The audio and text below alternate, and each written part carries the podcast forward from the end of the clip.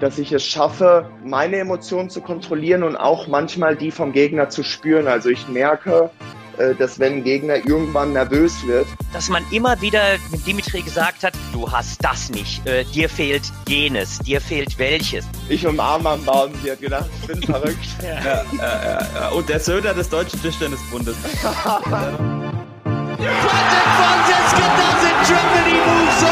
Timo Boll schraubt, arbeitet an seiner eigenen Incredible turnaround from twice runner-up here, Patricia Solia. Das ist unglaublich, das kann ich nicht glauben. Ping, Pong und Brause, der Tischtennis-Podcast. Mit Richard Brause und Benedikt Probst. No, he does it again! Timo does it for the second time! Magdeburg is his ground! Richard, sind nur noch 66, nein, nur noch 65 Tage bis Olympia. Spürst du sie denn schon, die Olympischen Spiele? Wahnsinn, Benedikt. Ich sag dir, die Zeit rennt. Also ich muss sagen, ich habe noch kein Schild aufgehängt mit den Tagen, die rückwärts laufen, wie das ja häufig zum Beispiel in China oder in Japan gemacht wird. Äh, aber man hat natürlich eine innere Uhr, die relativ genau eingestellt ist auf den 24. Juli, wo es dann für uns ja auch losgeht. Es ist ja schon alles ein bisschen anders als sonst. Ähm, wie so dein Gefühl? Ist es anders als bei in Anführungsstrichen normalen Olympischen Spielen? Ja, also ist natürlich schon äh, auf der einen Seite völlig was anderes, weil wir im Vorfeld viel mehr äh, Dinge drumherum machen müssen, als wir das eigentlich gewohnt sind. Ähm, ich sag mal, meine Aufgabe ist da in erster Linie alles von von Trainer und und Spielern, soweit es irgend geht, wegzuhalten. Trotzdem ist natürlich äh, äh Thema Hygienekonzept und alles, was damit äh, zusammenhängt, ist eine ganz große Herausforderung. Aber man wächst ja an den Aufgaben und am Ende ist natürlich jeder mega heiß drauf. Äh, äh, Olympische Spiele, Olympische Wettkämpfe äh, zu spielen, das bleibt was ganz Besonderes und das wird sicherlich äh, auch unter den besonderen Umständen immer ein, ein Highlight sein. Was eigentlich ist wie immer, ist die äh, Nominierung, Richard. Äh, die musstest du bei den vergangenen Olympischen Spielen auch machen, sicher nicht immer einfach. Ähm, heute wurde nominiert. Sag doch mal unseren Hörern, die dann diese brandheißen News bekommen, wer alles äh, bei unseren Damen und Herren mit nach Tokio fliegt. Ja, das mache ich sehr gerne. Ähm, ja, unterm Strich, äh, äh gestern Abend gab es die Nominierungssitzung des DOSB und äh, ja, da sind auch die vom DTDB vorgeschlagenen Spielerinnen und Spieler alle nominiert worden. Ähm, das ist im äh, für die Damenmannschaft ist das äh, Petty Solja, Han Ying, Shan Xiaona und als AP äh, sozusagen als Ersatzspielerin äh, Nina Mittelham. Ähm, bei den Herren ist das äh, äh Timo Boll, Dimitri Ovtcharov, Patrick Franziska und als Ersatzspieler, als AP akkreditierter sozusagen äh, Benedikt Duda. Ähm, Im Mixed äh, haben sich ja Patrick Franziska und Petty Solja über ihren Sieg bei den European Games qualifiziert. Die sind natürlich auch bei den European Games, ähm, beziehungsweise bei den Olympischen Spielen am Start.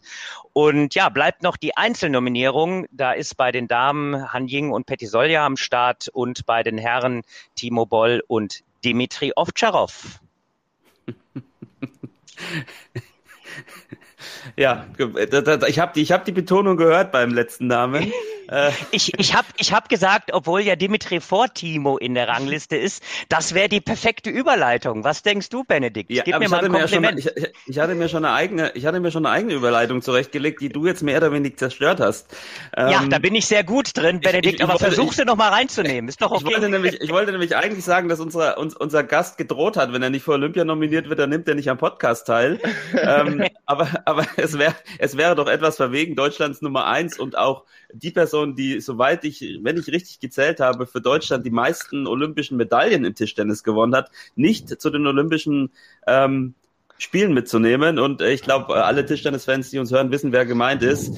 Äh, Dimitri Ovtcharov ist heute da. Dima, hi, sei gegrüßt äh, aus St. Petersburg. Wie geht's dir und wie läuft's in der russischen Liga?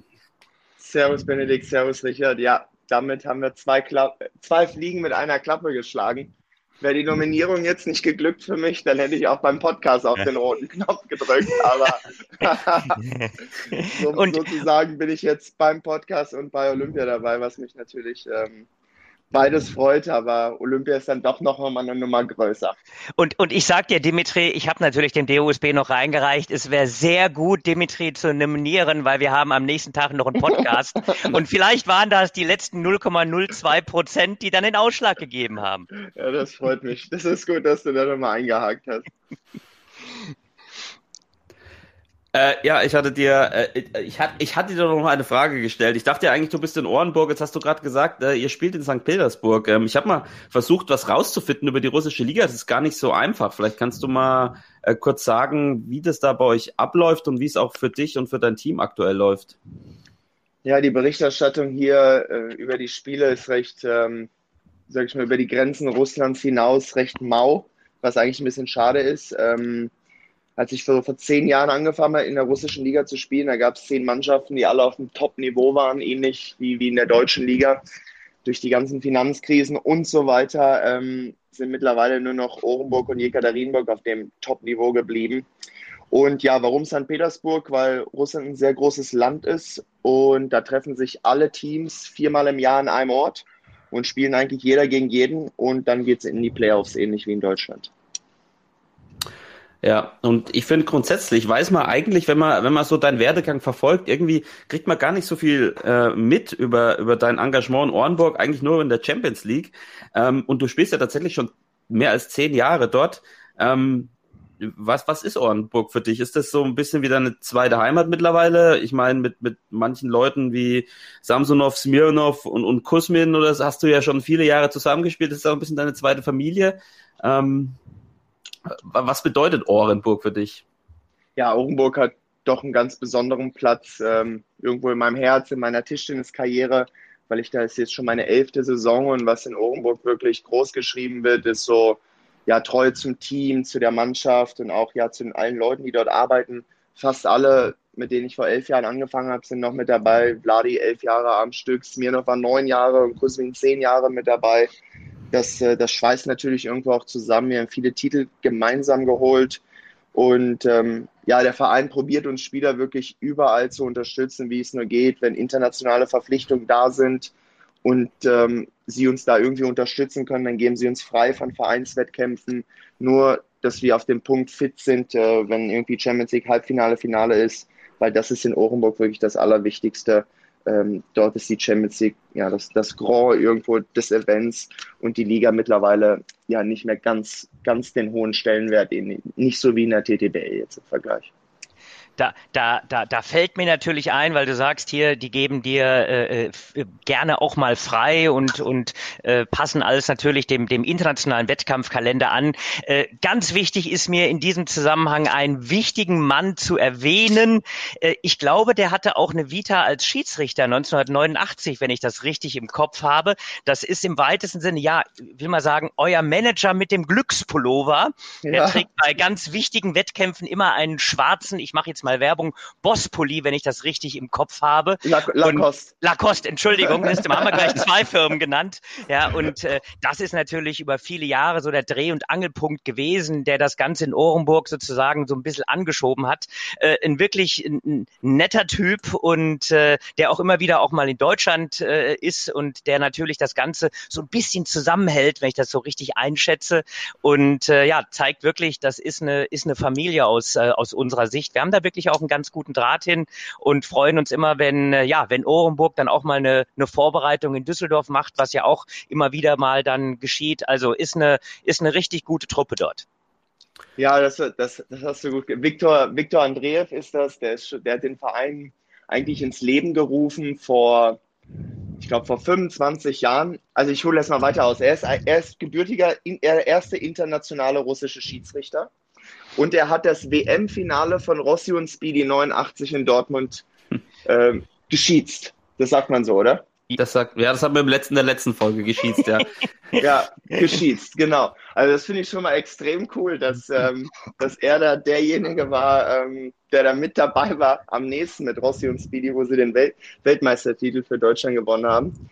Und dann ging er vor 25 Jahren bei Gazprom Orenburg ins Büro und hat gesagt, Tischtennis ist der beste Sport der Welt und Fußball ist nix und ähm, ihr müsst jetzt in Tischtennis investieren und dann wurde er rausgeschmissen Und ähm, dann hat er nächsten Monat wieder einen Termin gemacht und wieder und wieder. Und dann ging er dem so lange auf die Nerven, dass er gesagt hat, okay, ich investiere ein bisschen was in Tischtennis, damit du nie wieder hier in mein Büro kommst. dann, äh, ja, und dann hat er mit dem kleinen Invest hat er dann angefangen, eine, eine Mannschaft zusammenzubauen. Und ähm, dann, dann hat der große Chef auch Gefallen am Tischtennis gefunden, ein bisschen angefangen. Und so sind wir ja irgendwo zu ja, Fackel Ohrenburg geworden, die ja mittlerweile in den letzten zehn Jahren wahrscheinlich der beste Verein sind in Europa, sehr, sehr professionelle Strukturen hat und ein sehr gutes Verhältnis zu Düsseldorf pflegt. Also Viktor erzählt immer, ja, in Düsseldorf ist das beste Tischtenniszentrum der Welt und wir wollen alle unsere Vorbereitungen dort machen. Also er liebt Düsseldorf und er liebt es dort auch einzukaufen, muss man sagen. Ja. Und so schließt sich der Kreis zu seinem Lacoste-Pullover. so ähnlich, ja.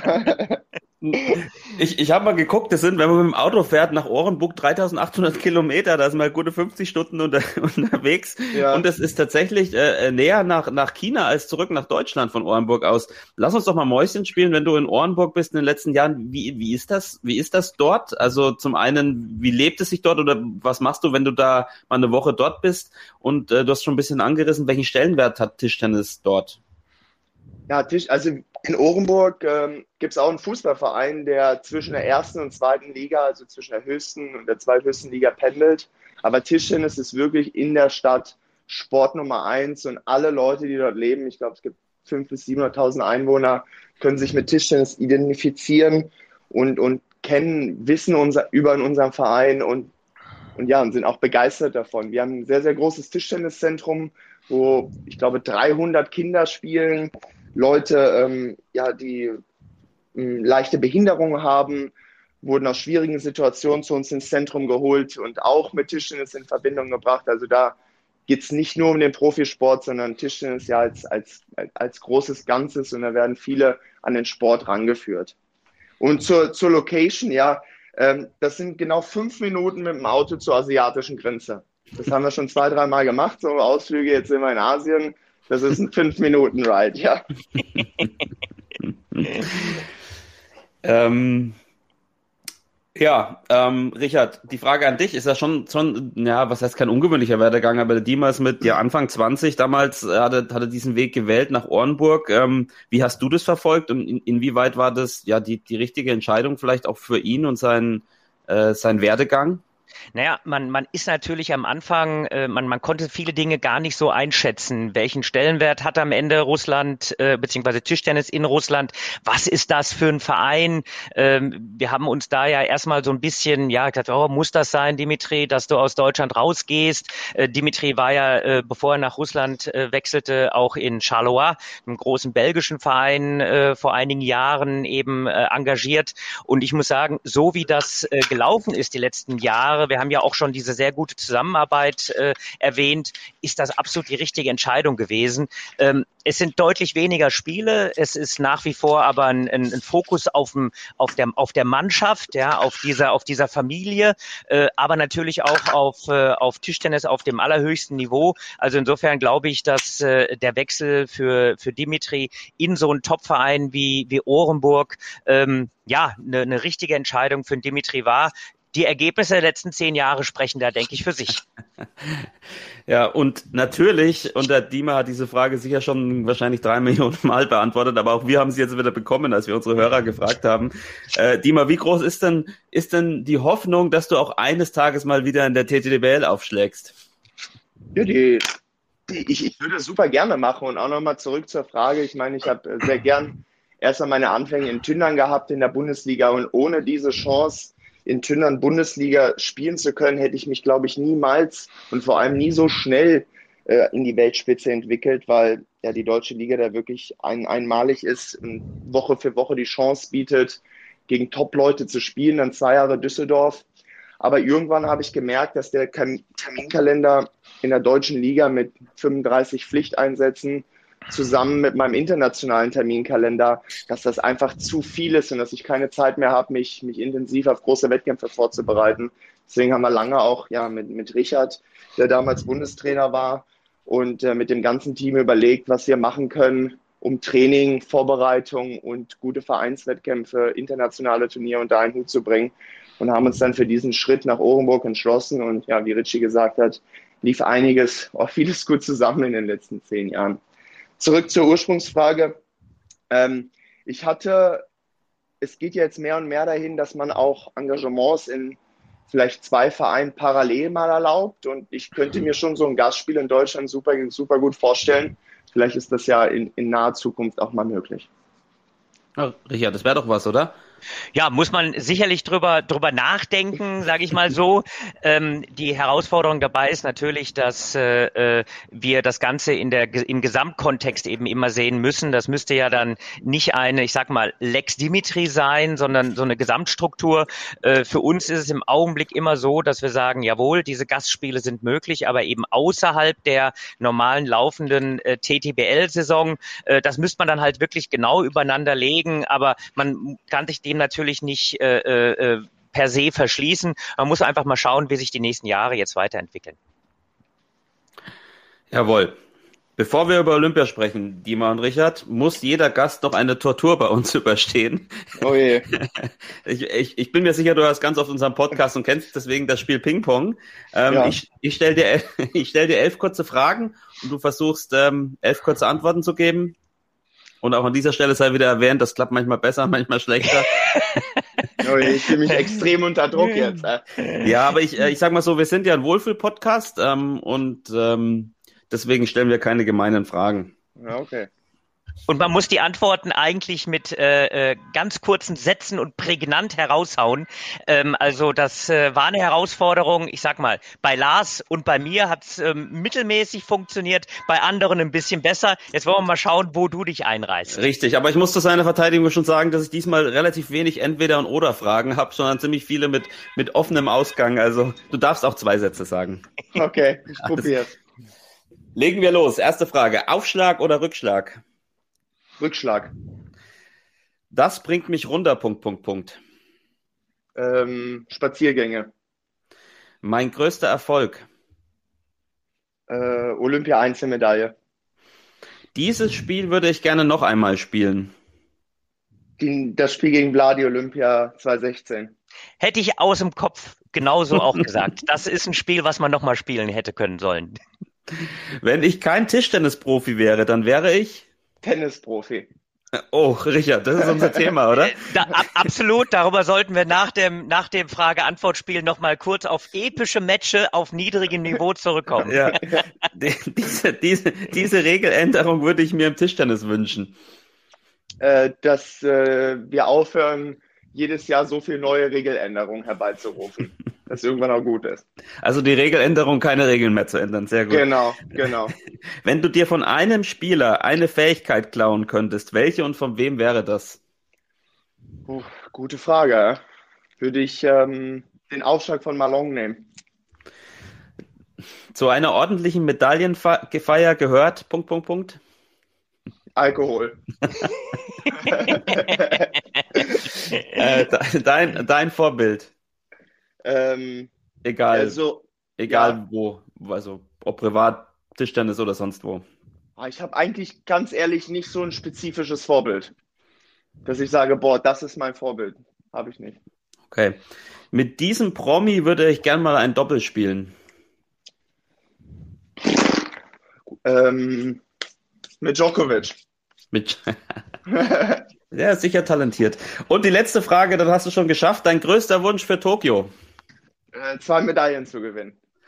Ach, herrlich. Ja, das ist also, man hört schon, Richard, da kommt oft, ähm, oft Olympia zu Wort. Aber nochmal kurz zum epischen Tennismatch. Wer, wer unseren Instagram-Kanal verfolgt, hat äh, gesehen, dass wir mal wieder uns bekriegt, hätte ich fast gesagt, bekämpft haben, auf, ja, sehr, auf sehr niedrigem Niveau. Ähm, du als, als alter, als alter Roadrunner, der jeden Baller läuft und ich als, als dicker Klopper, der mal Tennis gespielt hat, aber äh, überhaupt, überhaupt gar keine Sicherheit hat. Und wie, ich, wie, wie soll ich sagen, du hast natürlich wieder gewonnen. Ja, aber wir, wir, wir haben uns wirklich äh, auf, dem, auf, dem, auf, auf einem zwar niedrigen, aber herausragenden Niveau Ballwechsel geliefert. Also wer mal richtig nichts zu tun hat, beim nächsten Match werden wir die Videokamera Kamera reinhalten und äh, da mal eine Minute auf Instagram laufen lassen. Und da kann sich jeder sein eigenes Bild von machen, ob dann zukünftig mehr Nadal gegen Djokovic äh, geschaut wird oder vielleicht Probst gegen Brause. Das glaube ich nicht. Aber, aber äh, spielst du tatsächlich äh, gerne viel und dann am Ende auch gut Tennis? Ja, ich glaube, das ist so wie Richard schon gesagt hat, ein bisschen Ansichtssache. Ich bin Arbeiter, ich laufe die Bälle alle, alle, alle, ja, ich laufe den Bällen alle hinterher, habe eine ganz gute Vorhand. Denke ich, habe ganz gutes Gefühl, aber Timo würde sagen, ich bin schlecht. aber ich, ich glaube, ich bin besser geworden und mein Nachbar ist ehemaliger Semi-Profi. Der hat mir zwei gute Schläger geschenkt und ich habe das Gefühl, mit denen spiele ich nochmal eine Klasse besser. Ja, aber es ist schon relativ weit verbreitet bei euch, ne? Das spielt der, der, der Rick weiß ich spielt gerne Tennis, äh, Richard spielt gerne Tennis, du, das ist, scheint, äh, scheint auch relativ nah zu sein und dann auch äh, relativ viel Spaß zu machen. Wer Ja, ist der also- Beste von euch? Gibt's da einen, äh, der, der es wirklich herausragt? Also ich glaube, Basti ist wirklich herausragend bei uns. Der hat ja, glaube ich, früher auch ein bisschen gespielt. Der ist, der ist technisch extrem stark. Dann ähm, Steffen Mengel ist wirklich komplett fehlerfrei in dem Sinne, der, der macht wirklich gar keine Fehler. Es kostet sehr viel Energie, da die Punkte gegen ihn herauszuspielen.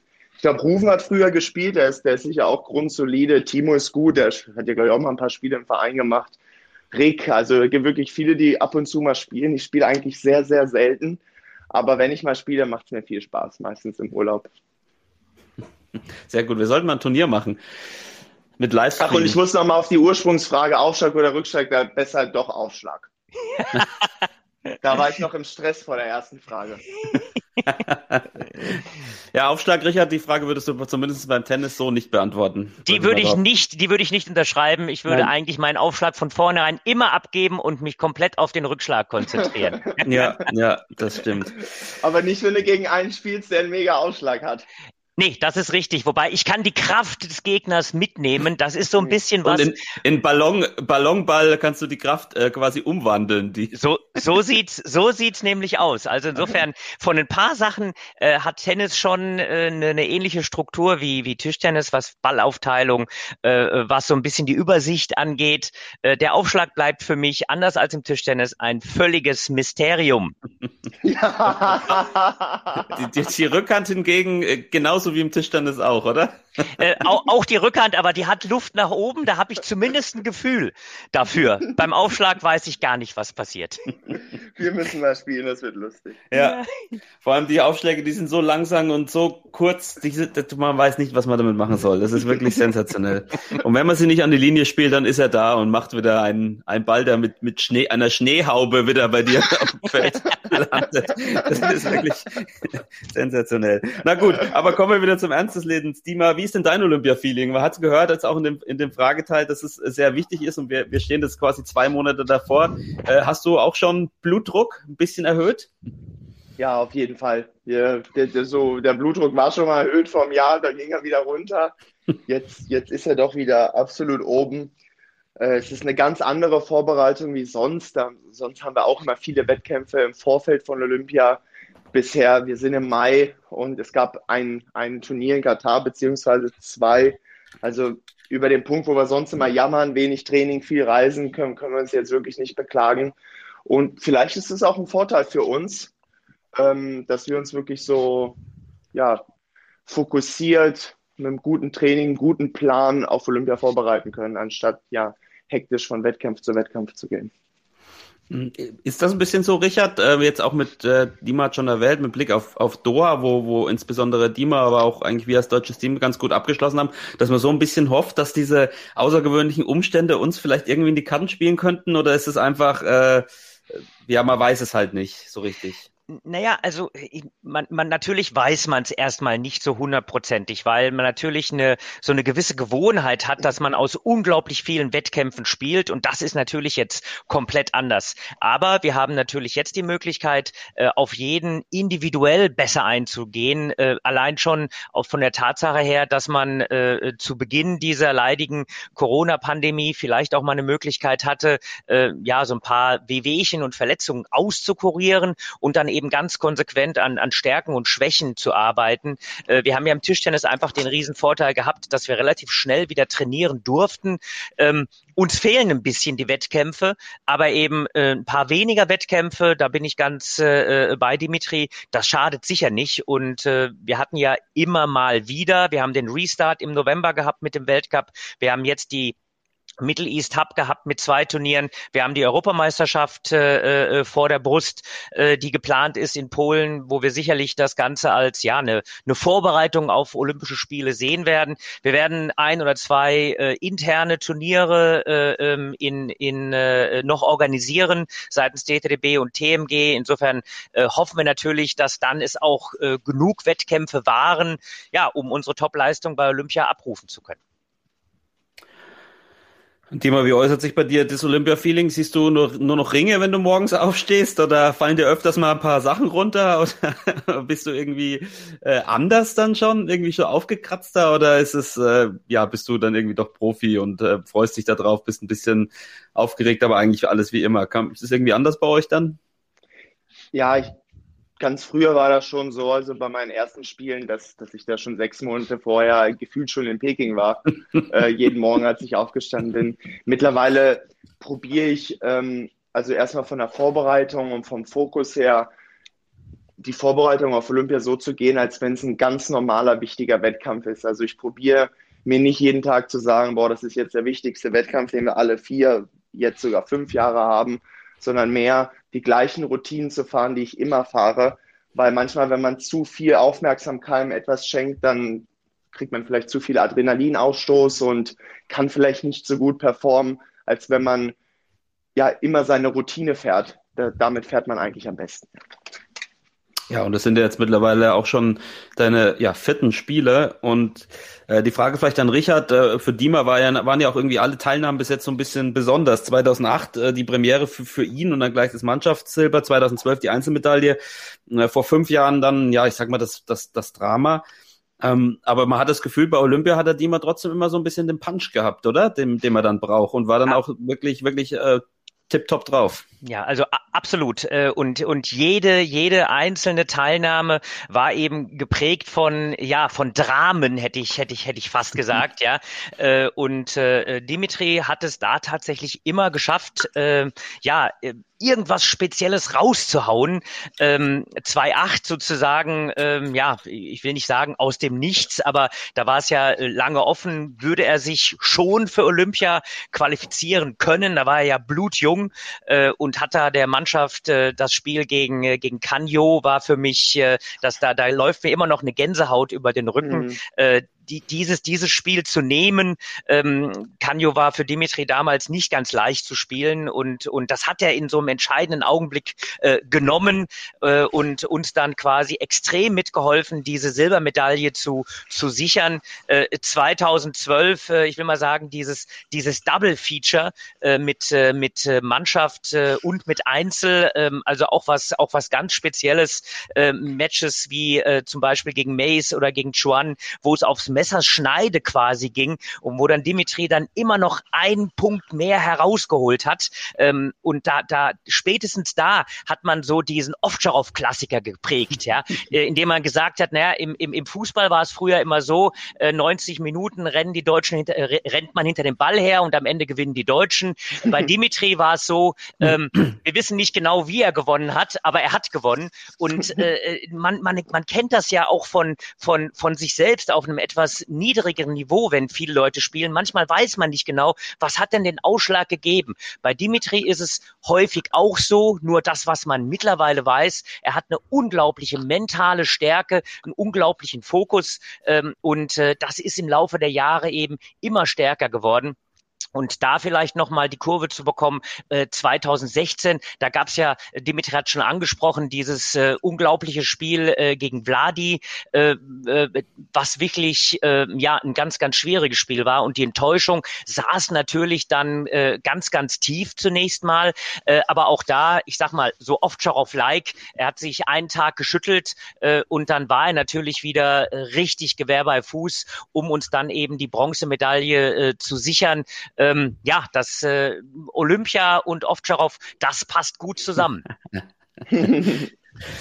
Ja, ich, wir haben es, glaube ich, in dem Podcast auch schon, schon öfters gehabt, auch wenn wir über quasi Kopf und Mentalität gesprochen haben. Und ich habe, glaube ich, auch schon öfters gesagt, dass mich das so fasziniert, ähm, dass manchmal man fiebert ja auch mit als, als Mitarbeiter des Deutschen Tischtennisbundes, das heißt jetzt bei World Tour Turnieren, aber auch dann bei Welt-Europameisterschaften.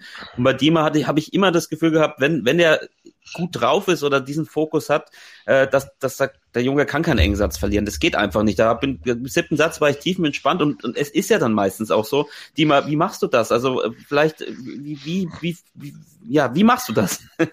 ja, das ist, eine, das ist eine gute Frage. Ja. Ich bin einfach so aufgewachsen durch, ähm, durch die Trainingserziehung von meinem Vater, wo das, wie sagt man, die Trainingsintensität wirklich schon fast überreizt wurde, also auf ein Maximum angehoben wurde, dass man sich im Training genauso verhält, als wenn man im Wettkampf ist und sich dort keine ja, mentalen Pausen gönnt. Und ich glaube, diese Anspannung im Training hilft mir einfach mit dem Druck im Wettkampf besser umgehen zu können. Das, das hat mich einfach über die Jahre abgehärtet, so dass ich, wenn ich irgendwann im, in meinem Tunnel bin und voll im Turnier bin, dass ich dann irgendwann nicht mehr überlege, okay, ist jetzt der siebte Satz oder steht 8-8, was sind die Konsequenzen, wenn ich verliere oder gewinne, sondern dann nur noch Punkt für Punkt spiele und das vielleicht besser ausblenden kann als mein Gegner. Und es ist tatsächlich auch so, dass ich, dass ich es schaffe, meine Emotionen zu kontrollieren und auch manchmal die vom Gegner zu spüren. Also ich merke, äh, dass wenn ein Gegner irgendwann nervös wird, so vielleicht ähnlich wie in dem Spiel gegen Anton Karlberg jetzt in Katar, sodass ich dann aus der Situation ein bisschen Oberwasser gewinnen kann. Und äh, also das Geheimrezept ist im Endeffekt dann, du spielst eigentlich einfach so weiter wie auch im ersten Satz bei 1-1. Äh, ge genau, also ich probiere natürlich, wenn, wenn ich einige Punkte gewinne, das Tempo zu beschleunigen, wenn ich Punkte verliere, mich neu zu sammeln. Aber genau, ich probiere jetzt nicht anders zu spielen bei 9-9 im siebten Satz als bei 2-2 im ersten Satz. Und theoretisch musst du probieren, die Anspannung so hoch wie möglich zu halten im Training, damit dir das im Wettkampf leichter fällt. Das sehe ich bei vielen jüngeren und ja auch, auch nicht jüngeren Tischtennisspielern, die zwar theoretisch äh, körperlich hart trainieren, viel Zeit in der Halle verbringen, aber sich sehr viel mentale Pausen gönnen. Das heißt, nach der Übung, keine Ahnung, über das sprechen, was sie heute zum Mittagessen oder morgen machen wollen. Und diese Pausen kann man sich im Wettkampf halt nicht gönnen. Und deswegen läuft es beim einen manchmal unter Drucksituationen schlechter als beim anderen. Ja. Das, das ist vielleicht auch ein bisschen ein Geheimnis äh, äh, von, von Timo, der ja irgendwo auch ein bisschen weniger trainiert, ja. Aber was er trainiert, trainiert er natürlich unglaublich fokussiert. Absolut. Äh, und äh, ich sag mal, das, das macht euch beide aus, dass, äh, dass ihr im Training eben einen unglaublichen Fokus aufbauen könnt. Ja, bei Timo ist ganz klar so, ich habe ihn lange nicht gesehen, nicht trainiert, dann äh, treffen wir uns eine halbe Stunde vorm Training, quatschen zehn Minuten, gehen ins Training und trainieren vielleicht auch mit Timo 80 Minuten, aber in den 80 Minuten gibt es keine Minute Leerlauf und, und wirklich Training auf höchstem Niveau. Und erst nach dem Training entspannen wir uns dann wieder, aber nicht im Training. Und das macht Timo wirklich auch fast wie kein zweiter in Perfektion, ja. Vladi übrigens auch, also das sind alles keine Zufälle. Ja, ich habe mal auch äh, bei meiner Vorbereitung jetzt ein bisschen in den alten alten Magazinen äh, gewälzt und habe auch ein Porträt von dir gefunden aus dem Jahr 2006 im Tischtennis-Magazin, wo du dann quasi gerade 18 warst, ähm, mit dem Titel Mir macht keine Angst, äh, Richard. Also da wurde schon hat hat er quasi schon gesagt, dass er im Grunde von niemanden ja Angst hat oder sich vor jemanden niemanden fürchtet im Tischtennis. Ähm, Teil der Frage Nummer eins, es ist schon ein bisschen der Killerinstinkt im Kopf und was du auch gerade schon gesagt hast, was man da auch rauslesen kann damals, dass schon unglaublich professionell gearbeitet wurde, auch mit deinem Papa, der ja selber Profi-Tischtennisspieler war, äh, sowjetischer Meister, der jetzt 60 geworden ist. Herzlichen Glückwunsch an, der, an dieser Stelle. Ja, herzlichen ähm, Glückwunsch. falls er das hört. Und ähm, ja, ist es so eine, so, also es ist wirklich auch das, das Elternhaus oder die Ausbildung daheim, die, die ihn dann quasi die, die Voraussetzungen und dann eben auch diesen Sprung in die absolute Weltspitze. Ich meine, mit 20 hast du schon deine erste Olympiamedaille gewonnen, ähm, die, die, die, der da, dafür gesorgt hat. Also wenn, wenn, wenn ich mal da, äh, sag ich mal, einhaken darf, der Podcast, der lebt ja von diesen kleinen Geschichten, ja. Also äh, äh, Michael ist äh, 60 geworden. Äh, zweimal dürft ihr raten, wo er am 60. Geburtstag war. Gemeinsam mit Dimitri und ich war auch da äh, und Rossi war da, natürlich in der Halle, wo auch sonst. Und äh, äh, erst am erst am, am späten Abend äh, hat, äh, hat Dimitri und Michael mit Familie natürlich äh, äh, dann so eine kleine Geburtstagsfeier gemacht. Äh, das zeigt, das zeigt diesen, diesen, diesen Fokus. Und äh, 2006 kam Dimitri damals zu mir und sagt, ich will Olympia 2008 spielen. Und da habe ich mir so ein bisschen gedacht, na ja, ähm, 2012 sehe ich ihn auf jeden Fall. Ob das 2008 schon wird, muss man mal abwarten. Ja, der, der Rest ist quasi ja schon Geschichte, hätte ich gesagt. Also insofern diese, diese absolute Fokussierung, äh, diesen, diesen absoluten Willen, das ist das, was tatsächlich äh, Dimitri ausmacht. Und ähm, ähm, wenn man, wenn man mal so die, die, die alten Artikel äh, wälzt, du hast das ja vorbildlich gemacht in der Vorbereitung, Benedikt. Da ja. gab es einmal so diese Geschichte, mir macht keine Angst. Und ansonsten war, äh, das hat Dimitri äh, über, über viele Jahre auch irgendwo ein bisschen begleitet, ähm, dass man immer wieder dem Dimitri gesagt hat, ja, aber du hast äh, äh, das nicht, äh, dir fehlt jenes, dir fehlt welches, ja. Und äh, ähm, da, da bringe ich nochmal ein, ein, ein Familienmitglied äh, von Dimitri mit im Spiel. Die Oma hat dann irgendwann zu Dimitri gesagt, Dimitri, ich mache mir Sorgen. Und dann hat Dimitri gesagt, ja, ja, warum machst du dir Sorgen? Ja, du bist schon ziemlich lange auf Position 13 in der Welt. Wann kommst du erst mal unter die ersten zehn? Also äh, äh, und das sicherlich in so einem richtig freundlichen äh, Ton. Die Oma war ja eine sehr wichtige Bezugsperson auch für Dimitri. Also das, das zeigt, das wird so wirklich gelebt und ähm, das ist tatsächlich immer noch so. Der Dimitri saugt Informationen auf wie ein Schwamm, speichert die, versucht Dinge nach wie vor eben äh, zu, zu verbessern, aber eben auch immer aus seinen bestehenden Möglichkeiten. Und das war vor allem früher sicherlich nicht immer technisch in der Brillanz, äh, wie es vielleicht der ein oder andere Spieler gemacht hat. Da versucht er immer, das Maximale herauszuholen, auch neue Elemente reinzubringen. Den Rückhandaufschlag, der heute natürlich auch ein bisschen äh, mehr wieder gespielt wird, den hat äh, Dimitri ähm, äh, auch wieder ins Spiel gebracht. Ich denke an den Tomahawk-Aufschlag in Kombination, äh, den der Michael ja natürlich auch so ein bisschen gepusht hat. Äh, das sind alles Elemente, äh, ja, die wir vielleicht auch einem, einem Dimitri Ovtcharov verdanken. Ja, Dima, du hast jetzt die Chance, ähm, dem zu widersprechen oder beizupflichten. Hat, hat dein Sportdirektor das richtig analysiert und auch die Geschichten mit deiner Familie richtig wiedergegeben? Ja, ich, ich habe ich hab zwei, drei Mal äh, überlegt, dass ich jetzt noch irgendwas sagen kann, aber dann hat Richard mir wirklich alles vorweggenommen. Und eigentlich äh, alles von, von A bis Z erzählt und ja, dem ist eigentlich nicht viel hinzuzufügen, ja.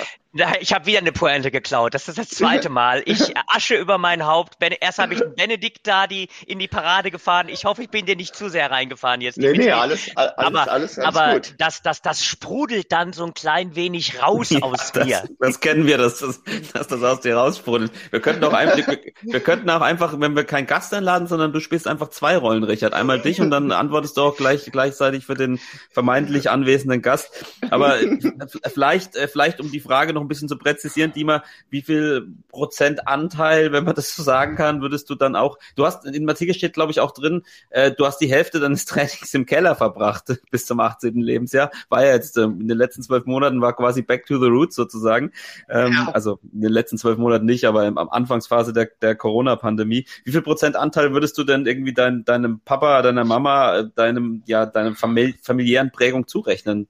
dafür, dass du dann ja am Ende auch die Nummer eins der Welt warst.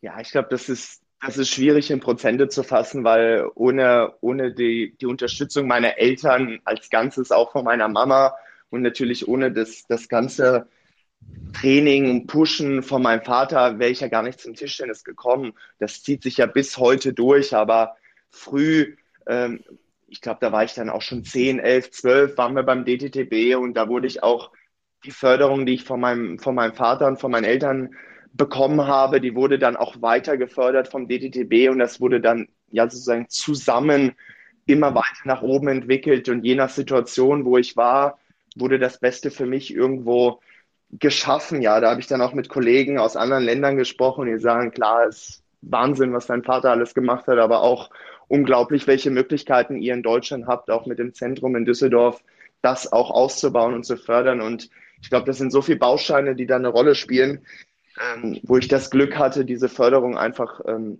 zu erhalten. Und das alles in einem hat dazu geführt, dass ich am Ende ja ein erfolgreicher Tischtennisspieler wurde, wenn man das so sagen darf. Was, was, wer war dann neben deinem, deiner Familie und deinem Vater für dich noch so, ja, die prägendsten Figuren oder die dich am meisten begleitet haben auf deinem Weg in die Weltspitze? Gibt es da so zwei, drei Personen oder ein, zwei, die du da hervorheben kannst? Ja, ab, absolut. So in der, in der Jugendzeit ähm, war es so, als ich das im ersten Jugend, Jugendjahr war, war ich die Nummer drei in Europa von der Rangliste, habe dann in der ersten Runde verloren und war ganz schön down und auch die zuständigen Trainer hatten einiges zu kritisieren und hat der damalige Sportdirektor, der Herr Schimmelfennig, gesagt, dass er das dann mal übernehmen würde. Und dann hat er mich betreut ähm, ein Jahr lang und ich habe dann die Europameisterschaft im zweiten Jahr gewonnen und ähm, auch das Europa Top 16 ge gewonnen. Und da wollte ich dann schon zu den Herren so ein bisschen dazustoßen. Und dann hat Dirk das den Richard übergeben und dann viele Jahre habe ich dann ja ganz, ganz eng mit Richard zusammengearbeitet. Und wie er schon gesagt hat, 2006 habe ich gesagt, ich will das 2008 schon packen bei Olympia. Jedem, dem ich das gesagt habe, der hat eigentlich so ein bisschen geschmunzelt, weil ich da in der Weltrangliste noch so bei 100 stand und wir viele, viele gute deutsche Spieler hatten, die weit vor mir waren. Aber ich wusste, okay, wenn ich unter die ersten zwei in Deutschland von der Rangliste komme, dann muss ich nominiert werden und ich wollte nichts dem Zufall überlassen, habe jedes Turnier gespielt und irgendwo in Asien ist der Knoten geplatzt. Aber ich glaube, dass Richard mir die Möglichkeit gegeben hat, 2-7 in Belgrad, obwohl ich von der Rangliste her nicht unter den ersten fünf war. Ich glaube, da war ich die sechs oder sieben, hat er mich mitgenommen und ich habe gleich in Mannschaft alle Spiele gemacht und alle Spiele gewonnen. Dieses Zutrauen vom DDDB und vom Trainer damals bekommen zu haben, das hat mich natürlich auch in Richtung Olympia beflügelt. Dann, ja, Richie irgendwann 2011, glaube ich, erstmal den DDDB verlassen und hat Rossi übernommen, mit dem ich jetzt auch viele, viele Jahre sehr eng arbeite. Also da gab es auch im DDTB, was ich sagen will, sehr viele über einen langen Zeitraum, über viele Jahre sehr enge Kontaktpersonen, die mich da maximal gefördert haben und immer eigentlich sehr, sehr gut im Team mit meinem Dad zusammen. So, Richard, das geht doch runter wie Öl, oder? Ja, auf, auf, auf jeden Fall. Aber es hat sich tatsächlich auch über, über die Jahre so, so entwickelt. Wir sind beim DTDB mega froh, dass wir, dass wir einen Dimitri haben. Äh, ich habe jetzt äh, neulich mit ihm äh, seine Zukunftsplanung mal besprochen. Da haben wir gesagt, also 2032 peilen wir auf jeden Fall an. Also da gibt's noch ein bisschen Luft. Ähm, aber als Dimitri eben 2007 gesagt hat, fällt, fiel mir noch eine witzige Geschichte ein. Wir hatten ja da wirklich ein ganz, ganz ganz äh, tolles Team am, am Start, so eine Mischung aus alt und jung. Und äh, äh die deutschen Herren sind ja jahrelang, ich will was sagen, jahrzehntelang dieser äh, Europameisterschaft hinterhergelaufen in der Mannschaft. Und äh, wir saßen da äh, entspannt zusammen äh, 2007, äh, nachdem wir das gewonnen hatten in, in, in Belgrad. Und Rossi meinte, auf diesen Augenblick habe ich jahrelang gewartet. Und Dimitri guckte so von der Seite, ja, ich musste auch eine Woche warten. Also insofern, weil es war eben tatsächlich seine erste Europameisterschaft in, in diesem Bereich. Äh, und äh, ja, ähm, also das, das ist wirklich als Team super gut zusammengewachsen. Rossi, der eben äh, dann übernommen hat äh, und man sieht, dass das, ja, wir haben ja von Familie am Anfang gesprochen, ähm, das ist beim DTDB schon wirklich so herausgewachsen oder hereingewachsen, äh, Spieler, die eben dann in den Trainerbereich äh, gegangen sind und jetzt Rossi, der das ja gemeinsam mit Lars herausragend macht, ähm, das ist schon so ein bisschen Familie. Hm.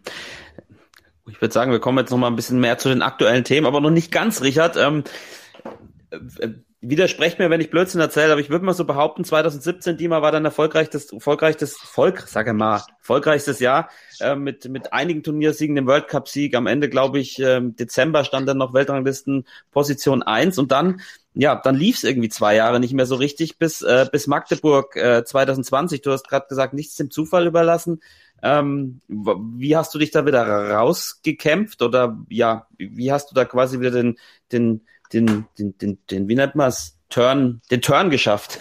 Turnaround. den Turnaround, genau. Und also ich glaube, zumindest für mein Gefühl war dann so, letztes Jahr, wo du dann den, den Fanzendon geschlagen hast, Magdeburg war irgendwie so, okay, jetzt ist er wieder da, der Knoten ist geplatzt. Habe ich da recht mit? Genau, also so einen Sieg habe ich damals wirklich gebraucht. Also 2017 lief, lief wirklich alles zusammen, was zusammenlaufen konnte. Ich glaube, ich hatte mal gezählt 16 oder 17 Spiele im Entscheidungssatz, im siebten Satz und habe davon eins verloren und 15 gewonnen. Ähm, das zeigt, wie, wie eng da jedes Turnier und jedes Spiel war. Und am Ende hatte ich sieben, sieben Turniersiege, glaube ich, auf dem Konto. Und als Belohnung dann Weltranglistenplatz 1 im Januar und Februar 18, die dann aber auch im Februar schon direkt in die Verletzung übergeführt hat. Da hatte ich eine Hüftverletzung. Das war meine erste so richtig längere Verletzung. Ich bin ja auch ein sehr ungeduldiger Typ. Und da habe ich zwei Wochen mal nichts gemacht, dann wieder probiert. Und anstatt mal richtig zu pausieren, so einen Monat oder sechs Wochen und dann wieder aufzubauen, da wäre ich wahrscheinlich schon im April, Mai, Juni wieder gut gewesen. Ähm, habe ich das ewig verzerrt, habe auf die WM gespielt, die Mannschafts-WM, weil ich unbedingt wollte, obwohl ich noch starke Schmerzen hatte. Und dadurch habe ich diesen Verletzungsprozess lange hinausgezögert, der mich, der mich fast das ganze Jahr 2018 begleitet hat. Und da hatte ich viele Niederlagen, die ich, glaube ich, in Normalform nicht gehabt hätte. Und die haben so ein bisschen an meinem Selbstvertrauen gezerrt. Ähm, und deswegen habe ich etwas gebraucht, um, um da auch wieder auf da, auch wieder rauszukommen. Ja, habe mich immer wieder aufs Training berufen. 2019 war dann irgendwann ein Übergangsjahr mit Höhen und Tiefen. Ich hatte da gute Siege wie gegen Harimoto oder das Top 16 gewonnen, aber auch wirklich sehr schlechte Spiele, wie zum Beispiel das Spiel gegen Putscher bei der Einzel-WM. Also da gab es mal Höhen, mal Tiefen. Dass ich wieder so richtig zur Form und zur Konstant gefunden habe, war in Magdeburg gegen Van Shendong und dann war es schade, wo ich gerade dachte, boah, jetzt bin ich genau wieder da, wo ich hin will. Und dann, ähm, dann kam direkt Corona, ja. Das war schon irgendwo ein bisschen unglücklich, aber ich meine, das hat alle gleich getroffen. Und ich bin froh, ein Jahr später in Katar dann irgendwo diesem Niveau äh, aus Magdeburg wieder mich angeschlossen zu haben. Und momentan fühle ich mich wirklich, ja, mit dieser Pause, ähm, die, die Corona uns Sportlern gegeben hat, mehr Zeit mit der Familie zu verbringen, mehr Ruhe zu finden, mehr an seinem Spiel zu arbeiten. Im Training fühle ich mich momentan besser denn je. Ich glaube nicht, dass ich irgendwann besser war. Aber das heißt noch lange nicht, dass, dass man jetzt jeden schlägt, sondern Tischtennis, Kopf, ähm, Herz, ein bisschen Glück, da spielen viele Aspekte eine Rolle. Das Training ist nur ein großer, wichtiger Baustein, um die Grundvoraussetzungen für eine Chance äh, sich, ja, sich zu erarbeiten irgendwo. Ja, du hast gerade schon gesagt, den Doha dann richtig aufgespielt, Richard. Ähm, warum war Dima da so stark? Er hat es gerade so ein bisschen angedeutet, aber ja, mit der Historie der vorhergehenden drei Jahre, dann der Pause, ähm, was hat er richtig gemacht? Oder besser als andere? Also ich denke, der entscheidende Unterschied war, äh, äh, dass äh, Dimitri, nachdem er eben in Magdeburg dieses wichtige Match gegen Van Sedong, was ja eine Art Initialzündung gewesen ist, gewonnen hatte, ähm, dann äh, er ist danach nicht in, in, ich sag mal, nicht in ein Corona-Loch gefallen, sondern hat äh, relativ schnell für sich gesagt, okay, das kann auch eine Chance sein, indem ich eben wirklich ganz bewusst an Stärken und Schwächen arbeite. Wer Dimitri in, in, in, in der Mid beim Middle East Hub in Katar gesehen hat, hat festgestellt, dass das ein oder andere äh, in, in seinem Spiel sich auch vielleicht nochmal etwas verändert hat. Ähm, er hat nochmal mit dem ganzen Trainerteam gemeinsam überlegt, okay, äh, wo sind meine Stärken, wo sind meine Schwächen? Und äh, Dimitri ist ja da auch ein sehr, sehr akribischer Arbeiter im Trainer, im Training. Und äh, was halt super war, dass er tatsächlich das, was wir uns im Trainerteam überlegt haben, äh, super gut umgesetzt hat in Katar mit so ein paar kleinen Änderungen Änderungen. Ich will mal einfach von dem, von dem, äh, äh wie soll man sagen, dem modifizierten Rückhandaufschlag sprechen, ja, den ja jeder gesehen hat. Ähm, das sind einfach Dinge, äh, da kommen wir nochmal zurück äh, zu der Schwammfunktion bei Dimitri Ovtcharov, wo er eben wirklich auch äh, Informationen für sich speichert und probiert dann eben, ja, Sachen für sich rauszuziehen äh, und dann auch zu trainieren, Dinge sich zu überlegen. Und das wird, denke ich, auch das Ziel für, für die nächsten Jahre sein, aber natürlich jetzt auch zunächst für die Olympischen Spiele. Ja, das war auch eine User-Frage übrigens von Hey Samani. Was sollte dieser komische Rückhandaufschlag in Doha? Äh, Dima, klär uns doch mal auf. Ja, Komisch in so, Anführungsstrichen. Ja, es, es gibt ja wirklich, ich denke, ich habe sehr gute und sehr variable Aufschläge, die aber doch alle von einem starken Spin geprägt sind, was ja eigentlich gut ist. Ja. Ähm, es gibt aber einige Spieler, die im Rückschlag sehr stark sind. Malong, Lin Junju, früher Malen. Äh, und dann zusätzlich Spieler, die im Rückschlag stark sind und mich auch gut kennen. Wenn man dann viel, einen sehr guten Aufschlag mit viel Spin generiert und der Gegner einen sehr guten Rückschlag hat und dich zusätzlich noch kennt, dann kann er dir, ich sag mal, so ein, so ein Interesse, die ganze Soße, also den ganzen Spin zurückgeben. Und dieser Ball ist dann schwierig zu kontrollieren und ähm, eröffnet dem Gegner oft gute Chancen. Deswegen habe ich gedacht, okay, der Lin, der setzt mich immer so unter Druck mit dem Aufschlag, äh, dass ich jetzt einfach ganz gerade, ganz leer, ganz langsam serviere. Das habe ich mal von Mitsutani gehört, mit dem ich ja auch ein paar Jahre im Team äh, gespielt habe. Da kommen wir wieder zur Schwammfunktion von Richard. Ähm, der hat sich 2016 für Olympia auch überlegt, dass ähm, er Probleme hat, wenn die Leute ihn mit der Banane angreifen. Und deswegen hat er diesen ganz langsamen, leeren Aufschlag entwickelt, wo man nicht viel drauf machen kann. Den gibt man halt einfach wieder kurz zurück oder schupft lang. Aber dann kriegt man einen leichten Ball und ich bin in einer guten Position und kann den Gegner mit dem Ball leichter attackieren als eigentlich mit meinem Aufschlag.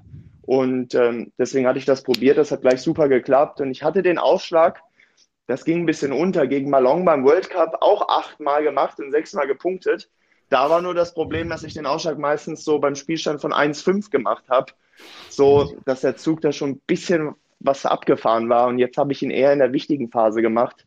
Vielleicht den Gegner auch ein bisschen überrascht, aber vor allem besser nachgesetzt nach dem Aufschlag, als vielleicht nach anderen Ausschlägen. Ja, klingt, klingt, muss, also das mit den, mit den äh, kurzen Aufschnitten ohne Schnitt, das macht der Richard auch beim Tennis. Wo man nicht viel mitmachen kann, das war mein Stichwort. Ähm, äh, Dima, das war aber, war das auch so ein bisschen jetzt in Doha so ein, so ein Fingerzeig für die anderen, ey Leute, hier, hier ist er wieder, der Ovtcharov, oder rechnet mal mit mir in Tokio. Ähm, hat er auch so eine Komponente, oder?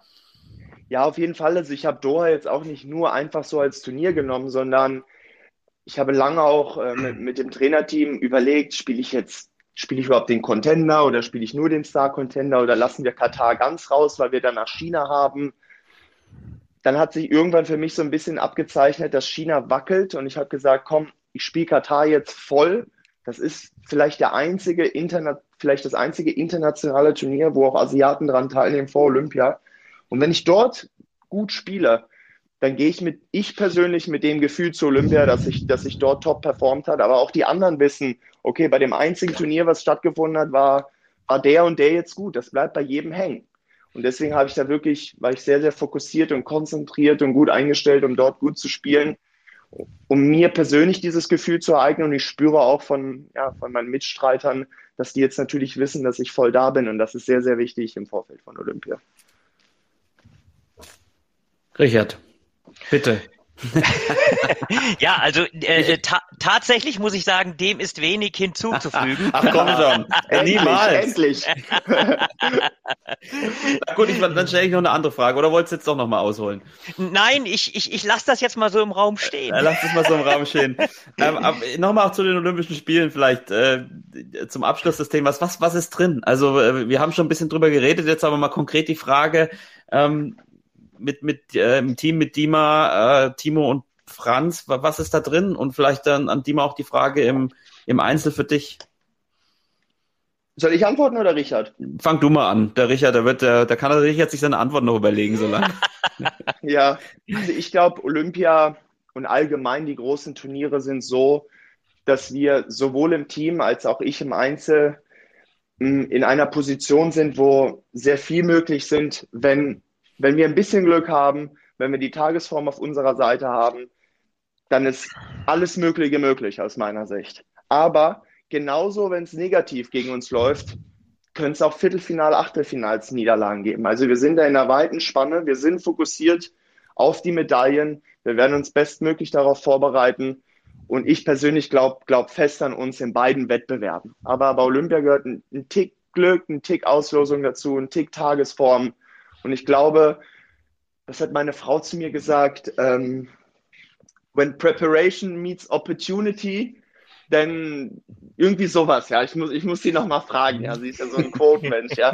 Dann, dann, dann, dann kommt auch ein bisschen Glück dazu, wenn, wenn, wenn man sich halt gut vorbereitet und dann sich die das Möglichkeit ergibt. Und, und ähm, das, das werden wir tun und ähm, wir werden auf jeden Fall mit dem Ziel dorthin reisen, in allen Wettbewerben, wo wir dabei sind, um Medaillen zu kämpfen. Dimitri, Besser hätte ich es nicht formulieren können. Oh, Gott, Gott, Gott, ja, also ta ta tatsächlich ist es so, das kann man vielleicht nochmal herausarbeiten. Also wir, wir äh, sind in der Lage, äh, wirklich äh, zu attackieren, gar keine Frage. Ja, wenn man sich die Setzungslisten anguckt, dann spielen wir schon äh, äh um, äh, um, um, um Medaillen, gar keine Frage. Was man halt aber tatsächlich gesehen hat, ist, dass äh, das noch ein Stückchen enger zusammengerückt ist. Ähm, ich will mal einfach ein paar Mannschaften nennen, äh, Frankreich, äh, Schweden, äh, die wirklich auch brandgefährlich eben insgesamt sind. Die asiatischen Mannschaften, wir hatten Lin Yun schon erwähnt, China braucht man nicht drüber sprechen, Japan. Also das ist schon ein, ein, ein, eine, eine ganz, ganz enge Geschichte insgesamt. Aber wir gucken auf uns, das ist das, was entscheidend ist. Und dann hoffen wir, dass wir klein wenig eben ja mit guten Trainingsleistungen, mit, mit, mit einer Mega-Motivation das Glück des Tüchtigen auf unsere Seite kriegen. Genau, also ich finde, Sieg und Niederlage liegt oft nah beieinander in jedem Turnier. Ähm, wenn ich einen Punkt mehr gegen Vladi hole, bin ich vielleicht im Olympiafinale. Wenn ich einen Punkt weniger gegen, äh, gegen Mace hole, bin ich im, im Viertelfinale raus. Das ist alles super, super eng. Und jetzt mit dem neuen Mannschaftssystem bei Olympia, wie, wie Richard gesagt hat, Frankreich, die haben Top-Doppel. Wenn das Doppel aus irgendeinem Grund mal weggeht im ersten Spiel, dann ist, bist du richtig unter Druck gegen Frankreich, klar, oder Schweden. Aber auf der anderen Seite, wenn man gegen China spielt und bei 0-0 geht man mit so einem Doppel in diesen Mannschaftswettkampf, das ist schon was anderes als über die letzten zehn Jahre, dass dann Malin oder Malong beginnt, dass die Chinesen, okay, der ist am besten drauf, dem vertrauen wir am meisten, der fängt an und vielleicht gewinnt er dann auch noch oder meistens gewinnt er. Doppel ist schwieriger auszurechnen. Wir sind stark im Doppel. Und wenn wir so ein Doppel holen gegen China, dann glaube ich, sind wir auch in der Position, wo wir, wo wir diese Chance haben, ja. Ja, es, es, wird spannend. Ihr seid alle erfahrene Olympiahasen. Eigentlich könnt ihr ohne Druck an die Sache reingehen, aber ich als Laie und nicht Spitzensportler sage das natürlich so, so einfach hier in meinem, in meinem Bürosessel. Ähm, ja, wir hoffen, Olympia, Olympiahase, das finde ich auch einen spannenden Ausdruck. Den übernehmen wir jetzt mal. Olympiahase, ja. Olympiahase, genau. Fakt ist, es werden spannende Olympische Spiele aus, aus, aus vielen Gründen. Ähm, wir sind schon relativ am Ende, Dima, aber wir haben noch ein paar User-Fragen und die sind relativ bunt gemischt. Ähm, ja. Ich würde einfach mal anfangen mit Fagoslav, der dich fragt, was deine Meinung zu WTT ist, zu World Table Tennis. Also die Frage ist so allgemein gefasst, du kannst dann auch gerne entsprechende Aspekte nee, nee. aussuchen. Nee, nee, alles gut. Ich meine, ähm, die Frage habe ich ja sehr, sehr oft bekommen und es gibt sehr viel Meinung zu WTT grundsätzlich, ich sag mal so, was sagt WTT? Die wollen den Tischtennissport attraktiver machen, die Turniere größer machen, mehr Geld in den Tischtennissport bringen. Aber momentan sind wir in einer, sage ich mal, an einem Zeitpunkt, wo es ein WTT-Turnier gab bisher und alles andere, was gesagt wird, steht in den Sternen. Deswegen, um diese Frage richtig zu beantworten zu können, glaube ich, müssen wir in zwei Jahren nochmal sprechen und zu sagen, okay, wir haben jetzt zwei Jahre WTT gehabt, Tischtennis stand vor zwei Jahren hier und jetzt sind wir da. Wir sind drei Schritte zurückgegangen und alles ist schlechter geworden. Oder wir sind sechs Schritte nach vorne gegangen und alles ist besser. Ich glaube, das kann man heute noch nicht endgültig bewerten und das kann keiner 100% wissen, wo wir in zwei Jahren stehen. Das stimmt wohl. Und Richard, das ist sehr analytisch von äh, Dima, oder? Absolut. Also äh, über dem steht natürlich die Idee, Tischtennis äh, nochmal aufs nächste Niveau zu bringen. Über die über die Art und Weise äh, kann man immer so ein bisschen streiten, aber die Vision äh, äh, hat WTT und äh, ja, jetzt müssen wir einfach mal abwarten, äh, was davon zu realisieren ist. Mir wäre es halt dabei immer wichtig, dass man äh, ein paar der Dinge, die äh, augenblicklich auch ganz gut laufen, äh, in der Gesamtstruktur ähm, ja versucht von WTT-Seite eben mitzunehmen ähm, und äh, da eine Kombination aus äh, alt und neu irgendwo zu kreieren. Ich glaube, das wäre eine, eine gute Sache. Ja, warten wir ab, was uns WTT in den nächsten Jahren bringt. Ja, es wäre schön natürlich, wenn wir als, als Top-Sportler oder Top-Verbände ähm, mehr in diesen Prozess mit eingebunden worden wären oder aktuell ja wären. Das sind wir nicht. Wir werden auch vor verendete Tatsachen gestellt, was, was es ein bisschen schwierig macht. Aber wie gesagt, jetzt müssen wir einfach abwarten, ob die Jungs recht hatten oder nicht. Ja, Christian Stoh fragt, wie schlägt man Timo Boll und Van Zendong?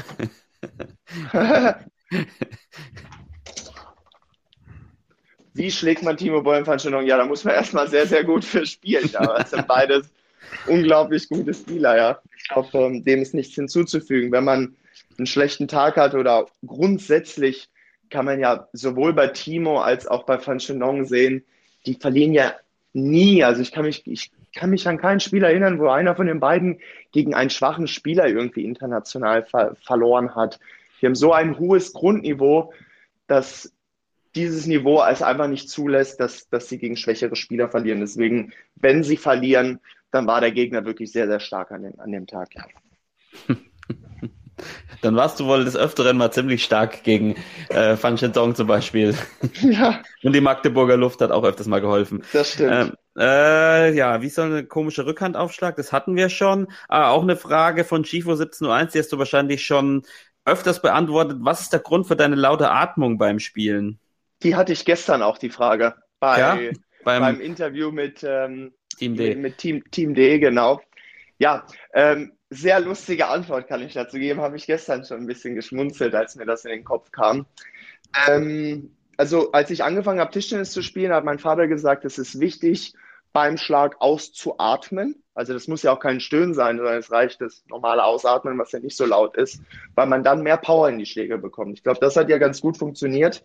Ähm, ich habe recht viel Power in meinen Schlägen. Dass dieses laute Stöhnen daraus wurde, muss ich sagen, das irritiert mich selbst, wenn ich meine Videos anschaue, dass ich da den Ton ein bisschen äh, leiser stelle. Also super angenehm finde ich das auch nicht.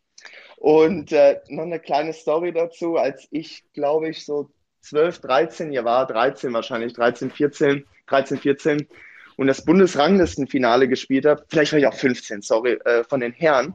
Da habe ich gegen David Daus gespielt und der hat sich beim Oberschiedsrichter beklagt, dass ich absichtlich gegen ihn bei meinem Aufschlag äh, leicht stöhnen würde. In dem Moment, wo er Rückschlag macht, das würde ihn doch sehr irritieren. Das macht er absichtlich gegen ihn. Und ja, genau, da musste ich innerlich ein bisschen schmunzeln, dass so ein gestandener Spieler sich so aus der Ruhe äh, bringen lässt von, vom Schüler am Ende. Und am Ende habe ich das Spiel auch gewonnen und war da recht happy. Ähm, Schifo fragt auch, wie ernährst du dich an Wettkampftagen oder kurz davor? Ähm, genau, also ich esse in der Regel äh, Müsli, das nehme ich mir immer von zu Hause mit, so ein Buchweizen-Amaranth-Müsli. Das gibt viel Energie und ähm, über den ganzen Tag verteilt. Das, das bekommt mir sehr gut. Wenn frische Früchte noch da sind, dann nehme ich das noch dazu. Das habe ich immer, immer mit am Mann. Und dann habe ich von Timo gelernt, dass man ähm, vor seinen Spielen nicht zu viel essen soll, also die Mahlzeit auch schon eine lange Zeit vor seinen Spielen abschließen soll. Das hat er mir vor zwölf Jahren schon gesagt. Das hatte ich probiert und damit kam ich sehr gut aus. Also wenn ich jetzt zum Beispiel um 18 Uhr spielen würde, wäre ich so halb eins beim Mittagessen, früher als die meisten anderen, äh, würde dann gut Mittagessen und ähm, dann eine längere Zeit vorm Spiel nichts essen oder nur noch ein paar Nüsse oder kleine Riegel, um mit einem kleinen Hunger in den Wettkampf zu gehen, anstatt mit einem vollen Magen. Das, äh, das kennt, glaube ich, auch jeder Amateursportler, dass es äh, mit vollem Magen und zwei Bockwürsten sich nicht so gut spielt. ähm, Michael fragt, wann wurde die Leidenschaft fürs Waldbaden entfacht? Er spielt da, glaube ich, auch eine Insta-Story von dir an, die du kürzlich gepostet hast, wo du einen Baum umarmst. Ach so, ja, genau. Ja, ähm, also ich bin sowieso, gehe ich, gehe ich sehr gerne spazieren, weil ich da so ein bisschen abschalten kann, probiere dann mein Handy zu Hause zu lassen. Und das macht meine Frau auch sehr gerne, das machen wir zu Hause. Und jetzt hatten wir letztens einen Spaziergang äh, im Wald und dann dachte ich, boah, ich umarme, ich umarme am Baum. Sie hat gedacht, ich bin verrückt. Aber so ein bisschen verrückt sind wir alle, ja. Ja, äh, äh, und der Söder des Deutschen Tischtennisbundes würde ich ihn fast nennen, oder? Der hat doch letztens auch so ein Bild gepostet, wo er einen Baum umarmt. Ja, Ähm, mega, ja. Da, da bin ich ja in der Top-Position bei ihm. Ja, ja, aber ich musste das, ich musste das auch mal googeln. Waldbaden, das gibt's tatsächlich, kommt glaube ich aus dem Japanischen. Das ist wirklich, dass man quasi in die Natur geht und ähm, sich dann der anpasst und da ruhig ist und Bäume umarmt und wahrscheinlich mit den Pflanzen spricht. Also ziemlich interessant. Ähm, ob man das dann so exzessiv betreiben muss, weiß ich Also- nicht. Aber so ein ausgedehnter Waldspaziergang ist natürlich was Feines. Das stimmt. Ich muss sagen, Waldbaden ist ein neues Wort in meinem Wortschatz. Das kannte ich nicht. Ich auch Habe ich noch nicht. nie, noch, nie gehört. Ich auch Und nicht. Soweit, dass ich mit den Pflanzen spreche, ist es auch noch nicht. Aber wer weiß, was mit den Jahren alles passieren wird. Ja. Richard, sprichst du manchmal mit Bäumen, wenn es deiner Familie zu viel wird? Weißt du, ma- manchmal, manchmal, wenn meine Familie sagt, Papa, du bist wieder zu witzig, ich, ich gehe ich geh dann einfach raus und äh, guck mal, ob ich jemanden finde. Äh, Im Augenblick spreche ich mit meinen Bienen, die sich bei mir im Garten angesiedelt haben. Jesus Maria. Ja, die, die, hören, die hören mir gefühlt zu, die summen Die- dann immer so ein bisschen. Toasty 92 fragt, äh, das haben wir, ich glaube, die Antwort kenne ich. Lieblingssport zum Spielen und Zuschauen neben dem Tischtennis. ja, Tennis. Okay, äh, Zuschauen, du bist so ein bisschen Joker, Djokovic-Fan, glaube ich. Äh, hast du ihn auch, hast du auch schon mal mit ihm gesprochen, Kontakt gehabt, ihn schon mal getroffen? Ich glaube, ich habe ihn gesehen bei den letzten Olympischen Spielen, aber ich habe äh, keinen Kontakt mit ihm gehabt. Ja, ich kann mich da, weil er ja auch so ein extremer Kämpfer ist und sich oft aus schwierigen Situationen äh, die Matches noch holt, ähm, da kann ich mich ganz gut so ja, identifizieren mit. Und ja, finde schon, dass er auf keinen Fall schlecht Tennis spielt, ja. Das, äh, da, da hast du wohl recht. Wuscheln fragt, äh, würdest du lieber nur noch mit Links oder nur noch mit Penholder spielen? Ich würde lieber Penholder spielen, ich bin ein guter Penholder-Spieler. Was Weil glaubst du? Mit Penholder habe ich einen besseren Vorhandrückschlag als mit Shakehand. Vielleicht musst du dann noch so einen Griff wechseln. Was glaubst du, wie, wie gut könntest du mit Penholder spielen? Vielleicht jetzt so mal in den deutschen Ligensystem gedacht. Wie, wie weit könntest du da mitspielen? Zweite Liga kann ich auf jeden Fall spielen. Oh, das, das, das wäre doch mal ein Match, würde oder? ich- ich- Bobrov gegen Ovtcharov, äh, Ovtcharov mit Penholder.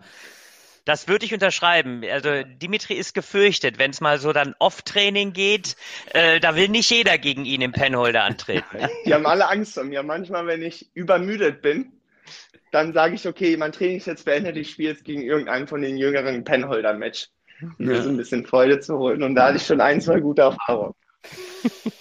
Ja, und die letzte Frage, die hast du, glaube ich, auch schon so ein bisschen beantwortet von Michael 1307. Welche wichtigen Punkte sollte man für ein erfolgreiches Training beachten?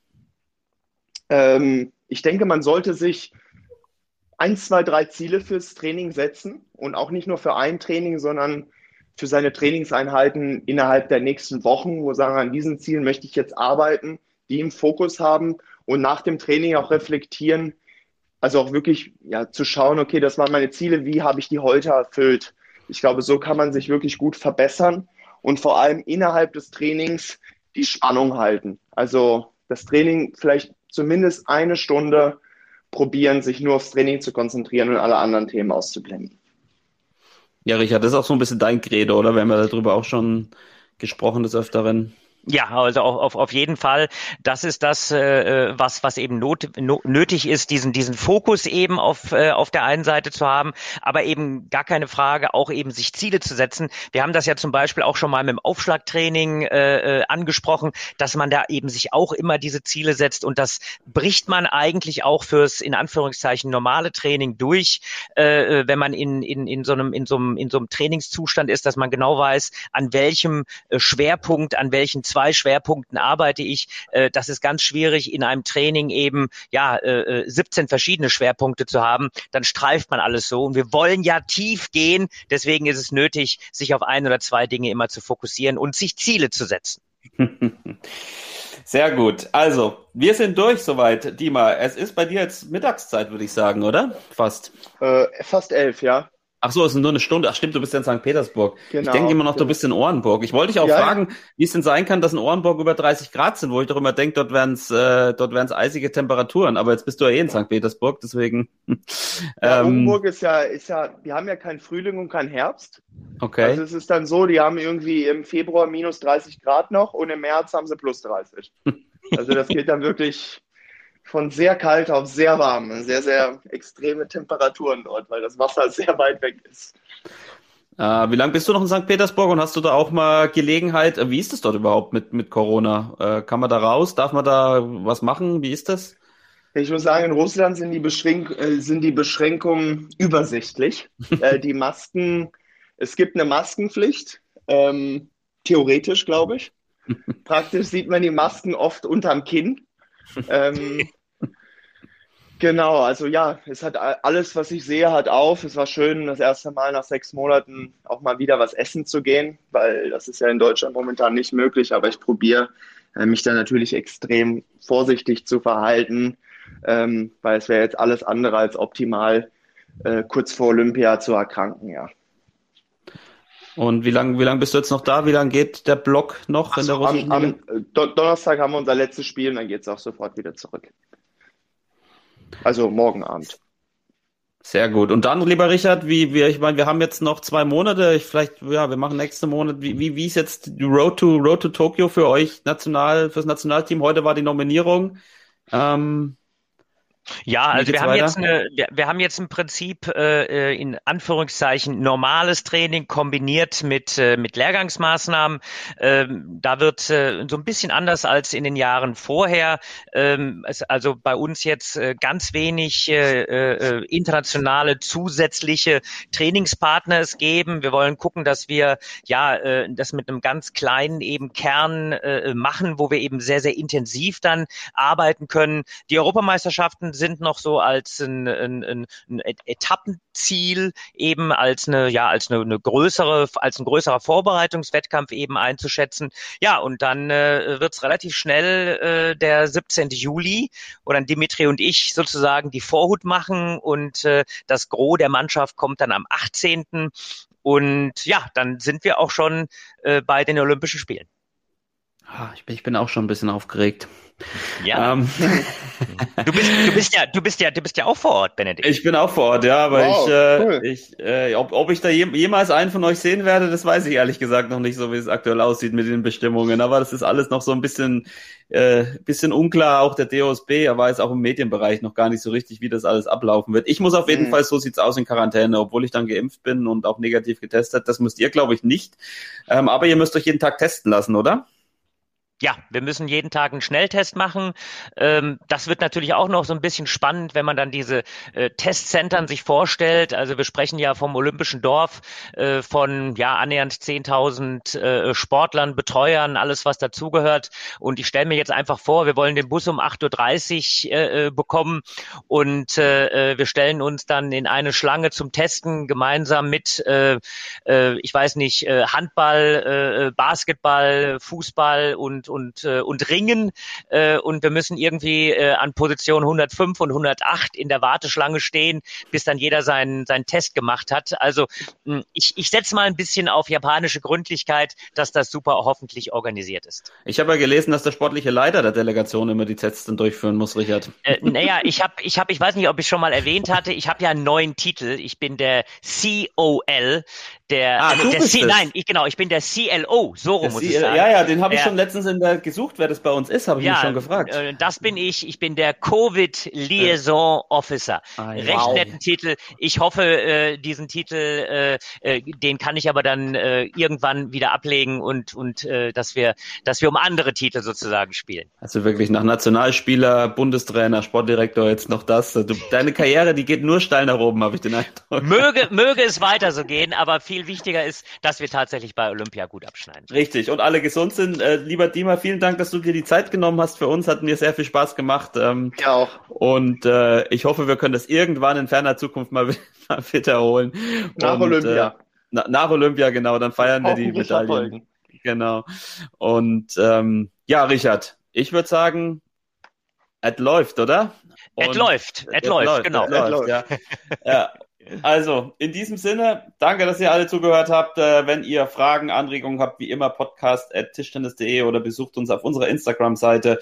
Ähm, ansonsten hören wir uns dann schon bald wieder mit hoffentlich vielleicht oder vielleicht auch nicht einem spannenden Gast. Richard, ein äh, Cliffhanger frage ich dich immer am Ende. Hast du einen parat zu Olympia, Olympia-Vorbereitung? Im Augenblick habe ich keinen Cliffhanger, aber wir gucken, dass wir es fürs nächste, für den nächsten Podcast, dass ich mir da wieder einen überlege. Also freut euch, die Cliffhanger bleiben nicht aus, da gibt's bestimmt noch ein paar.